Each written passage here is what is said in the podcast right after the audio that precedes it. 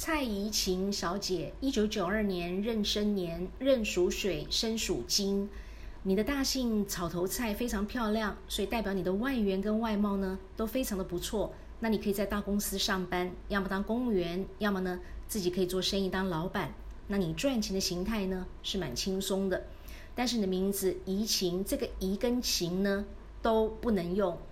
这个“一”字在名字的中间呢，是代表人际关系，代表感情世界。这个“一”字任何人都不可以用，为什么？这个“一”字的下面这个“且”，而且的“且”呢，是器皿的“皿”竖立起来放的意思。器皿呢，平放在桌子上的时候呢，那可以放器具，可以放盘子、盆子。但是当它竖立起来的时候呢，代表里面是空的。所以这个“一”字呢，任何人都不可以用。你中间用到这个“一”字呢，代表男生喜欢你，但是呢，女生嫉妒你。你是一个美女，但是呢，你非常容易犯小人，贵人通通没有，反倒是小人一堆，小人不断，那都在背后呢扯你的后腿，陷害你，所以你的运气呢是特别差的，你这辈子都会非常的不好过，那感情这条路你会走得非常的辛苦。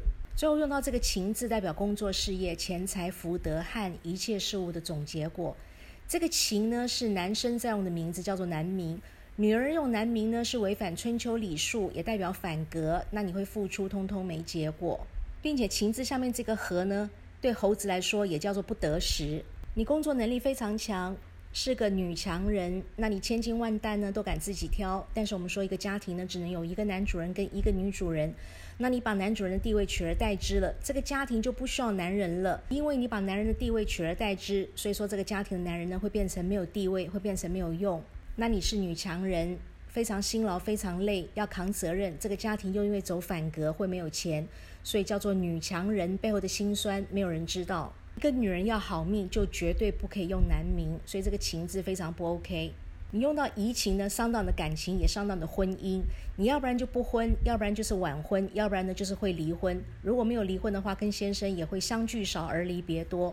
先生常常要外出，不然就是要加班，都不在你的身边陪你。时间久了之后呢，夫妻关系有跟没有就差不多了。有这个老公呢，跟没这个老公是一样的。